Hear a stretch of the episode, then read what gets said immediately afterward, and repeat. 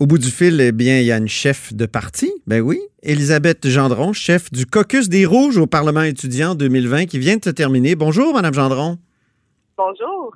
Et puis, c'était quel genre d'expérience cette année, euh, le Parlement étudiant? D'abord, dites à mes auditeurs ce que c'est que le Parlement étudiant, parce que c'est un peu mêlant. Il y a plusieurs parlements euh, modèles, comme on dit, là, euh, à l'Assemblée nationale.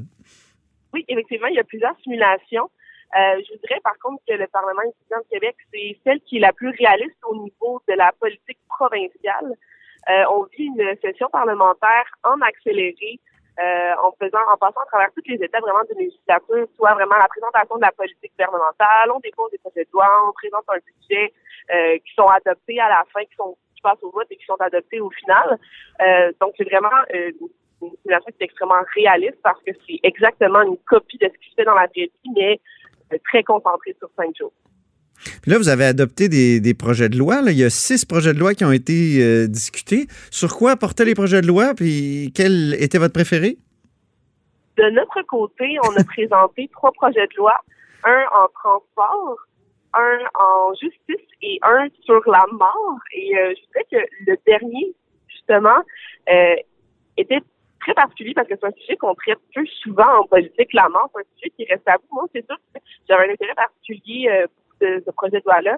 Essentiellement, on allait libéraliser des manières de disposer d'un cadavre parce ah qu'en ce moment, il y a peu. Oui, oui, on allait, euh, on allait libéraliser des, moyens de disposer d'un cadavre. Donc, euh, parce qu'en ce moment, il n'y en a pas beaucoup. il y en a qui sont très polluants aussi. Donc, on allait, on allait faire des modifications à ce niveau-là. Ah oui, donc euh, c'est vrai qu'il y a plusieurs années, les thanatologues se plaignaient du manque de réglementation de leur, euh, de leur industrie, puis aussi des, des demandes de plus en plus croissantes de toutes sortes de manières de disposer d'un cadavre, de, notamment des, des, mais aussi des cendres. Est-ce que c'est le cas? Exactement, c'est ça. Oui, hein? Eh ben, nous, je dirais la, la, la mesure forte là-dedans, c'était qu'on autorisait le compostage humain. Ah, mon Dieu. pouvait être euh, être commercialisé après. Ça va être vendu aux municipalités qui allaient l'utiliser dans les jardins municipaux, c'est ça? Donc, euh, ben voyons donc. Le compostage humain et la, commercialisation du compostage après. Mais d'où vient cette idée-là? C'est quand même étrange. J'ai jamais entendu ça. C'est audacieux, c'est très audacieux, mais je pense que c'est un projet là justement qui s'est distingué de par cette audace-là. Puis aussi, évidemment, on avait quand même une approche qui était sensible parce que ça reste un sujet qui est sensible. Il y avait, il y avait une délicatesse quand même dans ce projet de loi-là. Puis c'est ce qui en faisait justement tout l'intérêt. On présentait des mesures qui peuvent paraître euh, provocantes, mais on le faisait avec une approche euh, sensible. Mais le compostage. oui.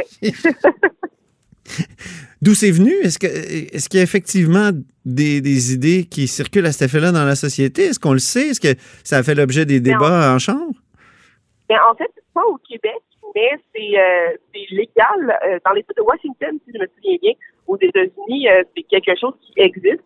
À savoir si un jour ça va amener euh, cette idée-là au Québec, peut-être. Puis en fait, tous les projets de loi qui ont été adoptés durant euh, le Parlement étudiant du Québec se retrouvent sur le bureau de la ministre de la Justice qui peut les utiliser si elle a envie, si elle trouve qu'il y a des bonnes idées là-dedans. elle peut s'en servir pour ensuite que le gouvernement dépose un projet de loi en lien avec les, les projets de loi que nous, on a présentés. Donc là, vous étiez chef du caucus des Rouges, Elisabeth Gendron. C'est sans doute pas votre première expérience au Parlement étudiant. Non, pas du tout. C'était ma troisième année. OK. Pourquoi, pourquoi faire ce type de, d'expérience-là, d'une part? Puis d'autre part, est-ce qu'il y a des projets de loi qui ont été déposés, euh, proposés donc au, à la ministre de la Justice qui ont finalement été adoptés dans la vraie Assemblée nationale?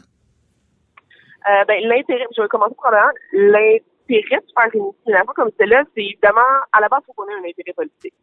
Euh, sinon, on va trouver le temps long parce qu'on a fait que parler de politique pendant cinq jours. Euh, c'est aussi un espace très pédagogique, le Parlement étudiant du Québec. Euh, on apprend. On apprend beaucoup. c'est exigeant. On dort pas. On mange pas très bien. il faut que ce soit, il faut qu'on soit résilient. Il faut qu'on soit assez fort pour faire le texte. Mais c'est justement une expérience d'apprentissage excellente. C'est un bon modèle de qu'est-ce qu'on qu'est-ce que les députés font dans la vraie vie, puis justement, ça donne l'envie de se rendre là, éventuellement, de siéger pour, pour vrai dans, dans le Salon Bleu. Euh, sinon, au niveau des projets de loi qui, ont, qui auraient pu euh, porter inspiration au ministère de la Justice, euh, moi, il y a deux ans, j'avais présenté un projet de loi entourant le droit civil et euh, les agressions sexuelles. Et on Ah oui. c'est un sujet qui reste d'actualité depuis les deux dernières années. Et il y a plusieurs me- mesures législatives qui sont prises en ce moment et qui allaient dans le sens de mon projet de loi, à savoir si c'est mon projet de loi, pas nécessairement parce que c'est, comme je dit, un sujet d'actualité, mais on voit qu'il y a des, il y a des projets de loi qui se collent plus à la réalité, qui suivent l'agenda législatif dans la vraie vie. Mhm. Et vous, vous, vous n'êtes pas étudiante, là. euh, ça s'appelle le, le Parlement étudiant, mais vous êtes, vous n'êtes plus étudiante. Non, j'ai commen- j'ai commencé comme étudiante au Parlement étudiant, mais aujourd'hui, euh, je suis rendue avocate. J'ai fait euh, mes études euh, en droit à l'Université de Montréal. Puis ça fait presque un an que j'ai été assermentée jour pour jour. Puis je travaille en, en litige civil, particulièrement en droit de la construction, dans un cabinet sur la rive nord de Montréal.